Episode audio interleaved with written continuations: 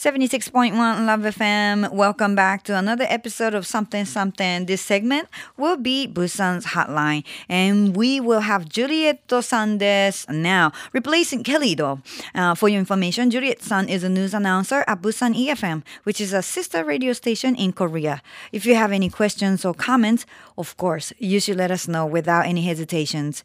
You can reach us via email or fax. Fax number is 092 715 and the email address is 761 at lovefm.co.jp.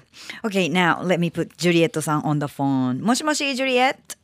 Hi, everybody. Hello, Saj. Thank you for having me. How are you? I'm great. How are you? I'm good, good, good. And good to have you here again. Yes, I'm glad to be back. yeah. Juliet, last week mm. we had BB Capson, a radio listener. Yes. Um, message us because they want to find out more about you. Ah. so, can you tell us more about yourself?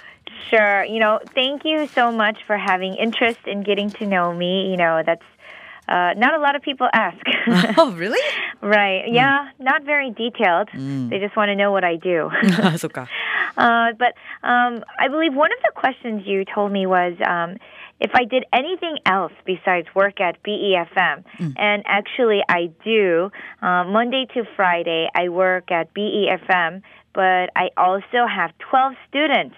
Eh? Um, who wait to see me to uh, every Saturday and Sunday. Mm. Uh, after I started working at BEFM, uh, my afternoons and my nights were full. So I actually wanted to cancel all of my individual classes because I'm so tired. Hmm. Uh, but the moms and the students, uh, they weren't very happy about that. Oh. so I decided to teach them every weekend. Wow. So I work seven days a week. that, no, you know, like last week, I when I asked your schedule, like what you do at Busan mm-hmm. EFM, you already sounded like full time, like full full time. I, I, was like, wow. Then now you're telling me your extra, you know, hours to work. Well, right. I, I have to translate a little bit. So, uh, yes. ちょっと待ってください。Can you wait sure. one moment?、えー、BB キャップさんからジュリエットさんへクエスチョンがあって、あのジュリエットさんは普段は BEFM でのお仕事以外、ラジオ DJ のお仕事以外、アナウンサー以外もあるんですか？って。それから、あの、趣味とか好きなアーティストいたら教えてくださいって、音楽のこととかもね、聞いてくださってるんですけども、それで今もうびっくりしたのが、あの、もうほぼずっと毎日、プサン EFM で働かれるようになってから、あの、実はもうそれだけにお仕事絞ろうと、スケジュールをそっちに持っていこうと思ったんですけれども、もともと、生徒さんがいらっしゃって、When you say students, English learning students, students. students, yes, right? they want to learn English. Um, so I do private teaching. ああ、なるほど。えっと、もうね、あの、個人レッスンで教えている生徒さんたちが、あの、やめてくれるなと。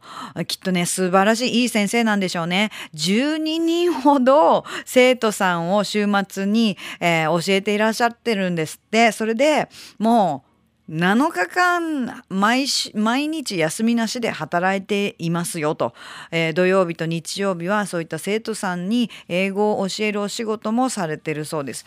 So you know you're gonna be in trouble like when you get sick or you know even just little you know coughing or you know like not really feeling well then what are you gonna do? Who's gonna cover your spot?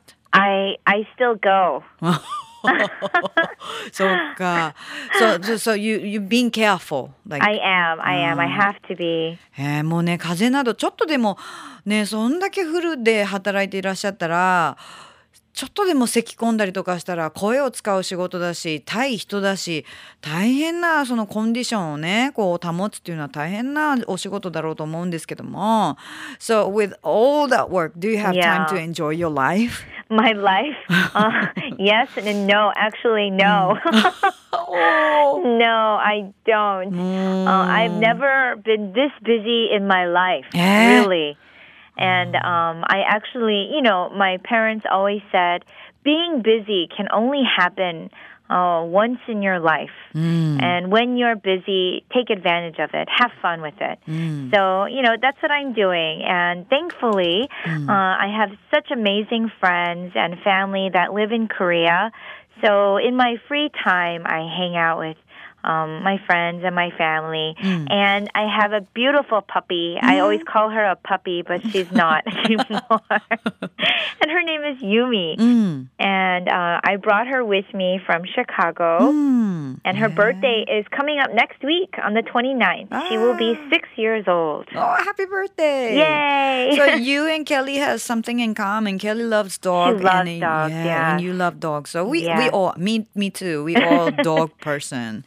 へえ、えっとですね、実はね、ジュリエットさん、あの、じゃあ、あの、BB キャップさんの質問に、その、何かその趣味っていうか、その、楽しむことっていうのはね、どんなことされるんですかっていうのはありましたけども、はっきり言っても今全然そういう楽しい時間っていうのはね、正直言ってないですと。もう笑っておっしゃってますが。でもこんなに忙しい時って初めてなんですって。でも両親が忙しい人生の中でものすごく忙しい時なんて一瞬もうもしかしたら一度きりのそういった時期かもしれない。だからそういった時はもう楽しんでその忙しさをね、えー、楽しんでいけという教えもあってまあ今はちょっと頑張ってる時なんですけどね。でもあの幸運なことに私はその韓国にね、えー、素晴らしい友達やそれから家族もいるしそしてあの私はいつもねもうこの子犬ちゃんって子犬じゃないんですけどもあのパピーって呼んでるユミえー、Yumi, you know, Yumi sounds like a like some Japanese girl's name. I know it does, right? うんえー、ユミさんはねじゃ日本人の名前みたいですけれども、えー、っと29日に、えー、6歳のお誕生日を迎える、えー、シカゴから連れてきた愛犬がいるのでその癒されてるんでしょうね。Alright, wow. So say hi to Yumi, okay, for me. And um, yeah, so you know, continue to BB Capson's question. He asked like what kind of music you like, right? So tell right. us, yeah, about music. I love music, honestly, and uh, I just you know, it keeps me going. So, mm. I mean, every day is different. I guess you can say I'm very moody.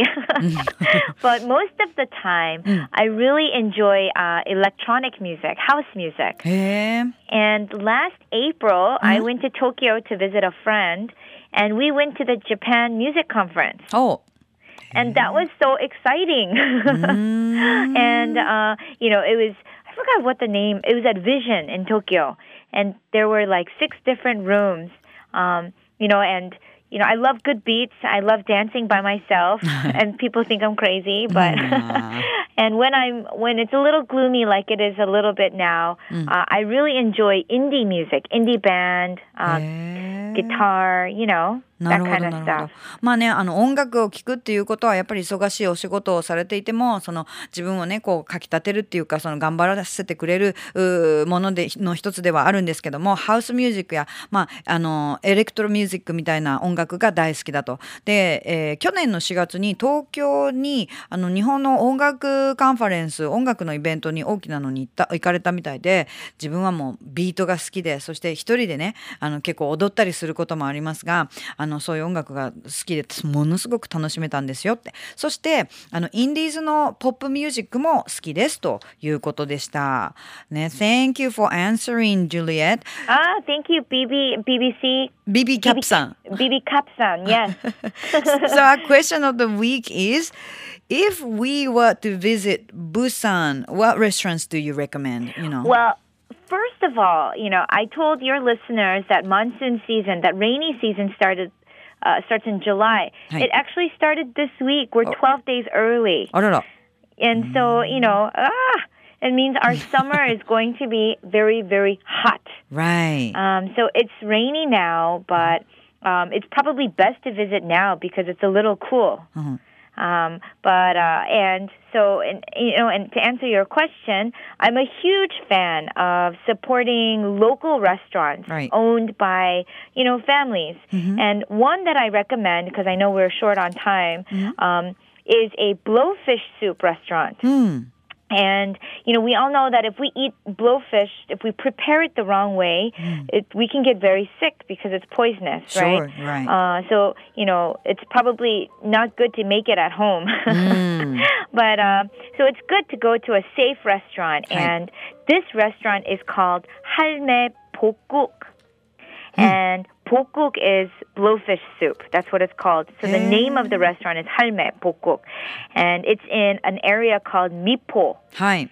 And Mipo is a very tiny section uh, right next to Haeundae Beach. Mm-hmm.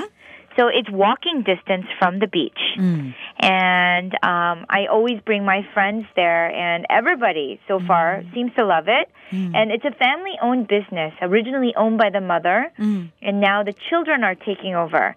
So uh, many Korean celebra- celebrities uh, make an effort to come here, and you can order this soup in two different ways. There's chiri or meun. And chiri means just plain soup, mild soup. Mm-hmm.